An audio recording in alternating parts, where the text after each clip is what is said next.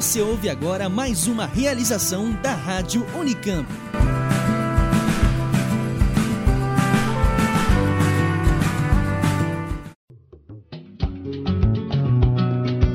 O merienda é o seu alimento quinzenal que passeia pela história, língua e artes hispânicas.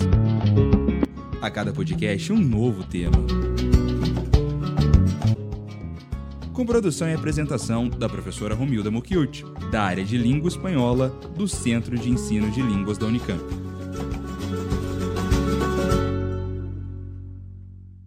Una mujer pequeña, pequeña pero grande de corazón.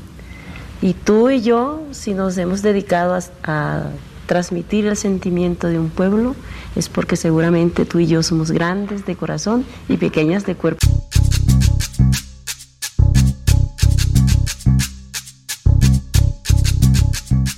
Familia de músicos, la colombiana Sonia Basantavides nace en 1940 en la isla Santa Cruz de Mompox, en la extensa región donde se asienta la depresión Momposina, una llanura aluvial interior drenada principalmente por el río Magdalena. Y, al parecer, es por eso que es conocida por el sobrenombre la Momposina, ¿no es cierto, Leo? Sí, así es. Y conforme hemos escuchado, su apodo Popo viene desde niña, como también su contacto con la música y cultura de su gente. Y por su gente se entiende la mezcla de las culturas africanas y amerindias colombianas y española para crear una tradición musical única. Bueno, bueno, antes de seguir, les damos las bienvenidas. Bienvenidos, Bienvenidos al al Merienda. En especial a ti, Leonardo, que nos trae una figura tan importante de la cultura colombiana, ¿no es cierto? Y gracias, Romilda, eh, Renata. Eh, para mí es una alegría hablar acerca de Totó, la Momposina, y de su gran importancia para la música y el arte de Colombia y de todo Latinoamérica. Preguntas ah, acerca de la investigación sobre la Momposina. Eh, la primera es el porqué de dedicar un programa a esa personalidad. ¿Puedes explicarnos la importancia que tiene la Momposina, Leo? Ah, sí, bueno, eh, lo que pasa es que me encanta ¿no? conocer y escuchar músicas de artistas y agrupaciones latinoamericanas. Así que la música de Totó siempre me ha gustado y cuando uno la escucha, lo que nota es una interpretación increíble y una enorme fuerza ancestral y cultural. Dedicar un programa a esa personalidad es una oportunidad de enseñar su importancia en la música latinoamericana. Es curioso cómo esta mezcla de las culturas africana, amerindia y europea produce un abanico muy rico de posibilidades musicales, ¿no, ¿No es verdad? Es cierto, y, y, si tenemos en cuenta que aunque hoy sobreviven danzas y costumbres amerindias, en la depresión momposina se asentaron durante la colonia algunas haciendas esclavistas dedicadas al cultivo de caña de azúcar y cacao. Así que de estas haciendas desciende la población negra y mestiza del pueblo.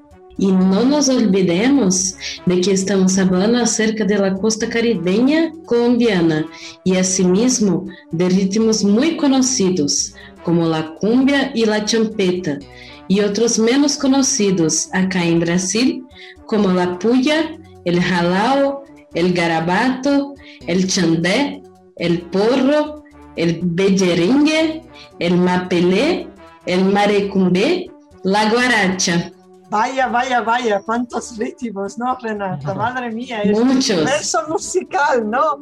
A ver, ¿y cuáles son los ritmos que Totó representa, Leo? Bueno, en primer lugar, cabe aludir al hecho de que la momposina, además de cantar también, es bailarina y profesora. Sin embargo, hace falta aludir al hecho de que se designa cantadora, ¿no? Diferentemente del título común que se usa cantante. Muy bien, cantadora, ¿no? Genial. Pero, Genial. No, es, muy Pero- es un neologismo, ¿no, Renata? Sí, ¿puedes explicarnos qué significado tiene cantadora y cantautora en contraposición a cantante? Bueno, eh, cantante y cantautora tienen que ver solamente con la música y el arte, o sea, de lo que uno hace en su vida artística y en el escenario. Sin embargo, cantadora es una mujer que, además de cantar, trabaja con la tierra y lleva consigo la tradición de su pueblo y de su familia. Así que hay que cantar, pero igual hay que plantar, cocinar y cuidar a la familia. Hombre, es muy interesante. Para ubicarnos un poquito mejor, Leo, en la cultura brasileña podemos también citar algunas cantadoras brasileñas, eh, ¿verdad? Sí, desde luego, de antemano, podemos citar a Inesita Barroso y Clara Nunes. Es cierto, ¿no? y salimos eh, del ámbito femenino. Eh, Rolando Boldrin es uno de los grandes. Ah, ah, mira, me viene a la memoria también Mario de Andrade, ¿no? Yo sé que él no, no, frecuentaba el universo, ¿no?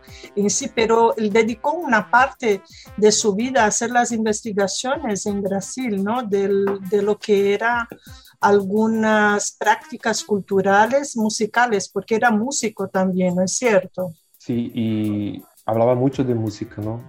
sí, incluso, incluso eh, era profesor de música aquí en São Paulo, ¿no? En la capital, incluso un libro suyo, una novela, ¿no? Eh, se enreda por ese universo, ¿no? Eh, y que hubo una filmación muy interesante, ¿no es cierto? Sí, y cuando... Ah, Macunaíma, sí. Macunaíma, Macunaíma ¿no? Interpretado por el gran artista Gran Otelo, ¿no? Gran, gran artista Gran Otelo, ¿no es cierto? Un ícono del cine brasileño. Y cuando tuve que leer eh, libros de teoría musical, ¿sabes? Eh, muchos autores eh, mencionan a Mario de Andrade, ¿no? Por su importancia para la música, para la teoría musical también. Mira qué interesante, ¿no? Y, y necesita también Barroso, ¿no? Que murió no hace muchos años, ¿no? Y que desde niña estudió canto y estilo ranchero aquí, se diría ranchero en español, aquí en Brasil, ¿no? Además de cantante, también fue instrumentista, arreglista, profesor y folclorista, al igual que Totó, ¿no es cierto?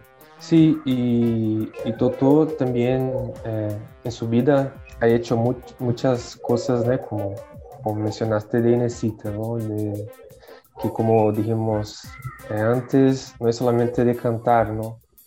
pero de, de bailar, de cocinar, de, de, hacer cosas en la casa, de investigar y todo. Y vivir la cultura, ¿no es cierto? Sí, vivir la cultura, ¿no? Y Clara Nunes, yo me acuerdo de ella desde la niñez, ¿no? Eh, eh, yo era muy niña cuando se murió, pero hasta hoy es una gran representante de la música popular brasileña. Sin duda. sin duda, y por lo que hizo en, el, en este ámbito de, de cantar con una fuerza así, con una, eh, de poner la voz de una forma que es difícil buscar a alguien que, que lo haya hecho igual, ¿no es cierto? Y por supuesto, ¿no? Representando algo que en la cultura brasileña en aquella época no, no se podía hablar mucho, que era la cultura afrodescendiente. ¿no? Eh, traer de, de, los terreros la canción para popularizarla ¿no? en el ámbito nacional. Eso es muy interesante, ¿no? Es una lástima que se murió muy temprano. Sí. Una lástima. Y eso, eso ha pasado con muchos artistas en Brasil, ¿no? De morir temprano, así. Sí, desafortunadamente. Y por supuesto, Totó no solo actualmente es una de las mayores intérpretes de, de, su cultura, sino también una innovadora inquieta, como pudiera ser también Clara Nunes, ¿no? En la actualidad.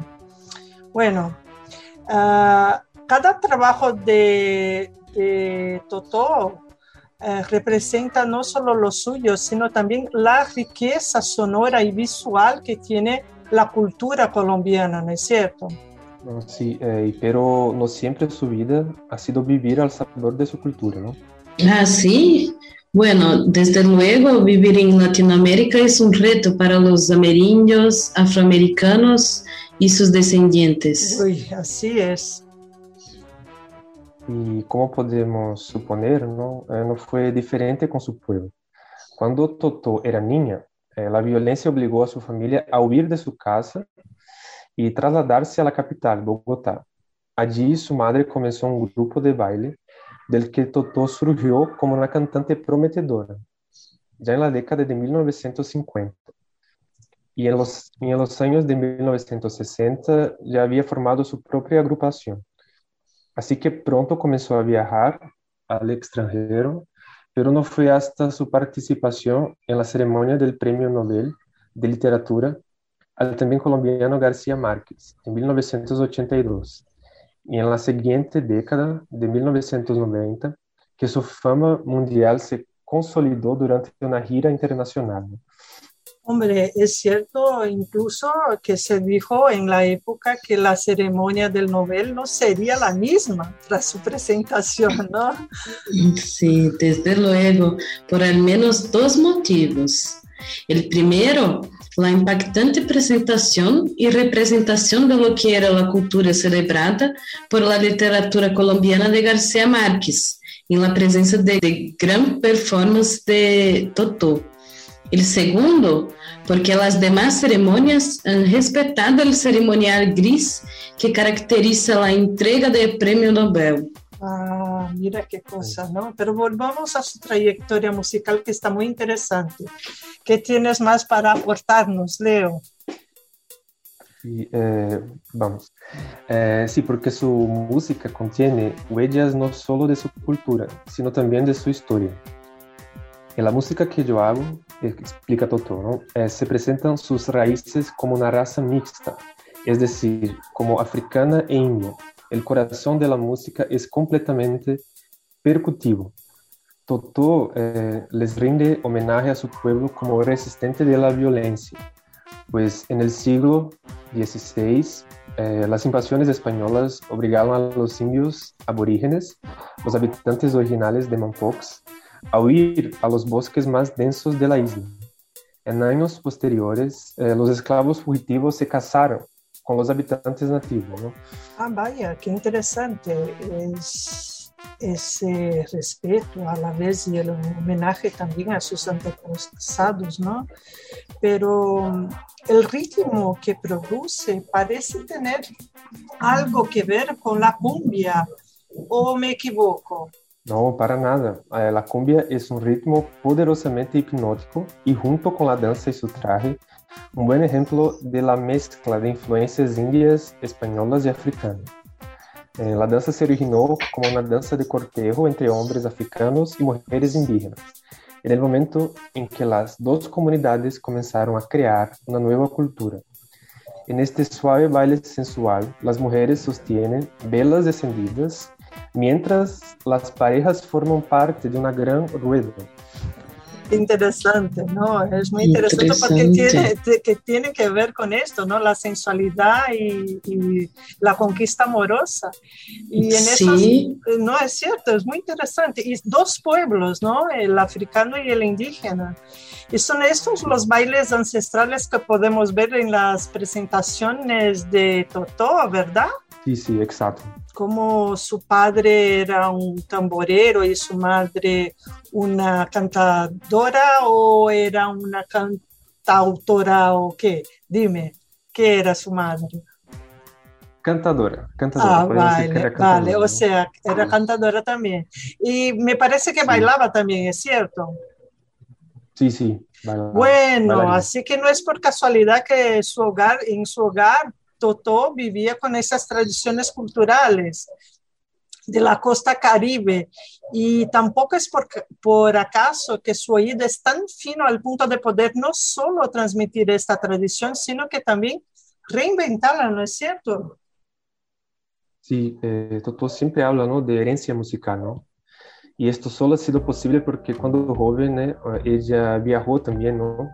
De pueblo en pueblo a investigar los ritmos y bailes y estudiar profundamente el arte de las cantadoras, eh, es decir, ¿no? de las campesinas que cultivan en sus parcelas yuca, plátano, ñame y detrás de sus casas y juegan un papel central en la cultura del pueblo. Ay, ¿qué papel jugó la cantadora Ramona Ruiz en esa trayectoria Pues, de Totó? Ah, sí, eh, pues nada más que de tutora de Totó, Vaya. Talaigua, comunidad de campesinos, agricultores y pescadores, ¿no? Ramona le ofreció a Totó desde consejos matrimoniales hasta Uy. la medicina a base de hierbas y además fue una líder vivaz e inspiradora del chant, ¿no? Oh, mira, qué interesante, ¿no? Consejos matrimoniales. El chante es el nombre que se le da a la fiesta y también al ritmo musical de Talaiga, ¿es eso? Sí, sí, así es.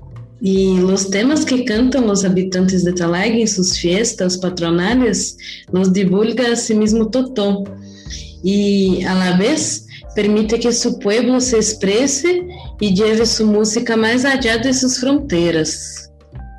Sí, por supuesto, eh, porque la percusión, más precisamente los tambores, los tocan los hombres del pueblo, constructores de canoas, pescadores, reparadores de atarrayas y tabaqueros.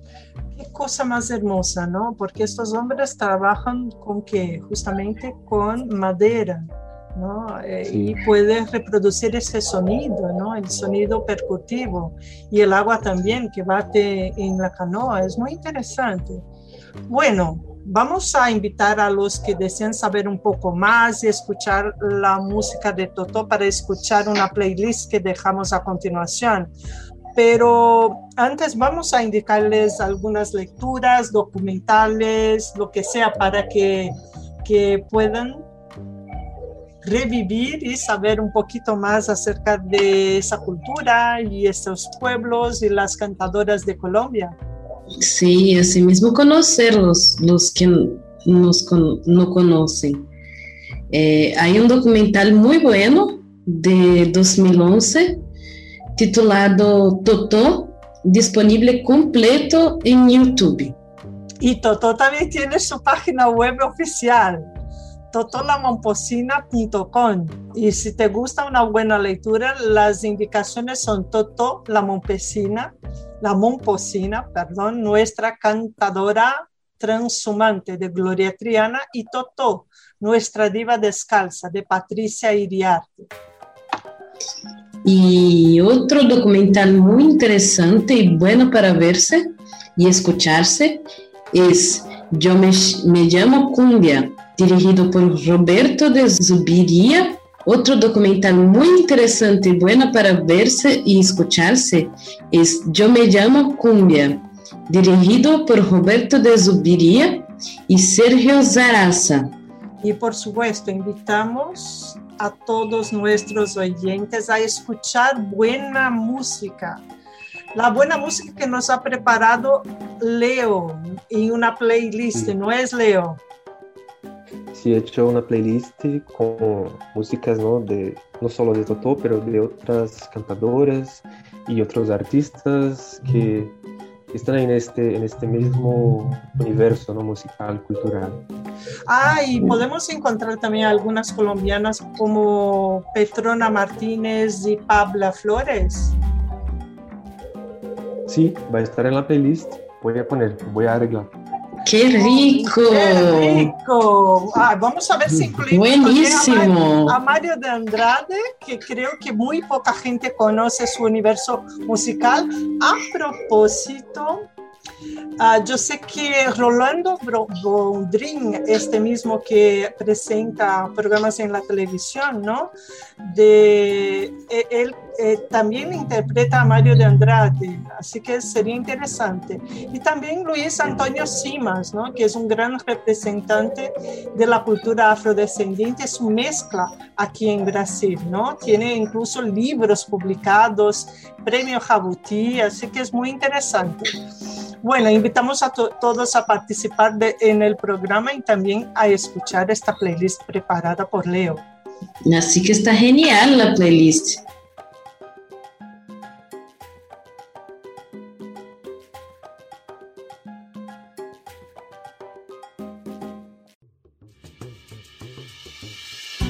Termina aqui Merienda.